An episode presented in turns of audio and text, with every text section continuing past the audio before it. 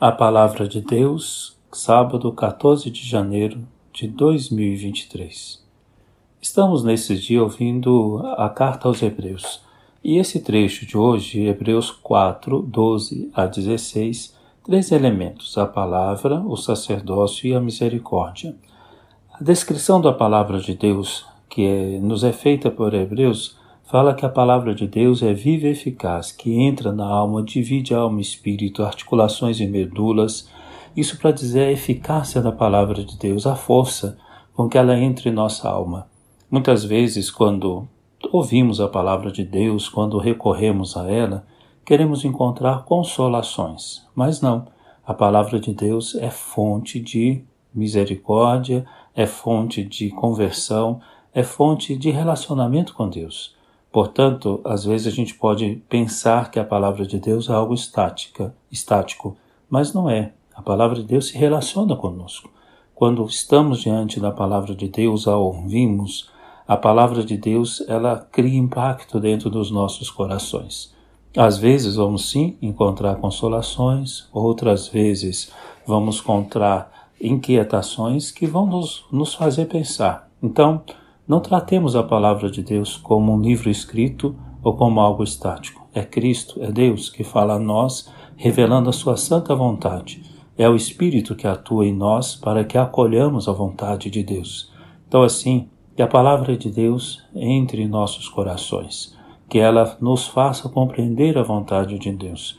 Consequentemente, pensemos nas nossas palavras, como que nós nos dirigimos às pessoas ou de forma ungida, quando a gente é capaz de entrar no coração das pessoas, ajudando-as a viver a palavra, a vontade de Deus, ou algumas vezes, infelizmente, nossa palavra pode criar destruições, angústias e afastar as pessoas de Deus. Iluminados pela palavra, as nossas palavras se tornem palavras de Deus e que ajudem as pessoas. Então, aqui Hebreus vai dizer: a palavra de Deus é viva e eficaz. Mais uma vez, Hebreus apresenta o sacerdócio de Cristo. Esse sacerdote que é capaz de unir o mais alto, o mais sublime, que é o coração da Santíssima Trindade de Deus mesmo, à nossa miséria. E assim então, esse sacerdócio único perfeito nos atrai. Aproximemo-nos dele, dirá o próprio é, carta aos Hebreus. Aproximemo-nos com toda a confiança do trono da graça. Então, lá está o Cristo sacerdote.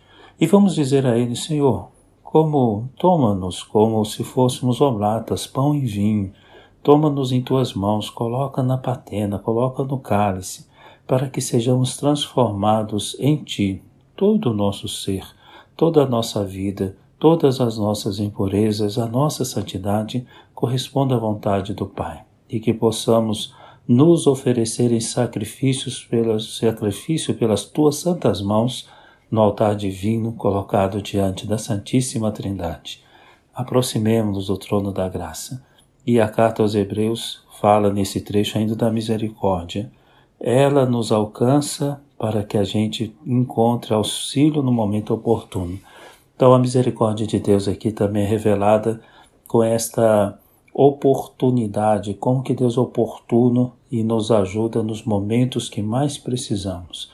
Ter um auxílio da graça de Deus, não só nas aflições, mas também nos momentos de nosso trabalho, quando estamos exaustos, quando estamos querendo compreender alguma coisa, o auxílio no momento oportuno. E assim, vamos pedir que a misericórdia de Deus se revele nisto, não só para nos libertar dos nossos pecados, que pode ser uma, um entendimento equivocado da misericórdia, mas é como que Deus nos auxilia pela sua graça no momento oportuno. E Ele sabe, Ele estende as tuas mãos em tudo que precisamos que Ele esteja. Então, assim, filhos e filhas, que possamos, sim, pensar que a palavra de Deus se relaciona conosco.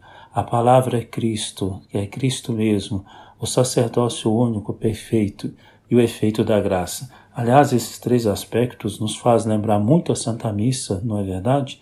Primeiro a palavra, depois o altar, o Cristo o sacerdote que une todas as coisas e apresenta ao Pai o efeito da Santa Missa em nós, que é a graça de Deus que nos torna aptos e nos abre para estarmos no mundo nos oferecendo para os nossos irmãos.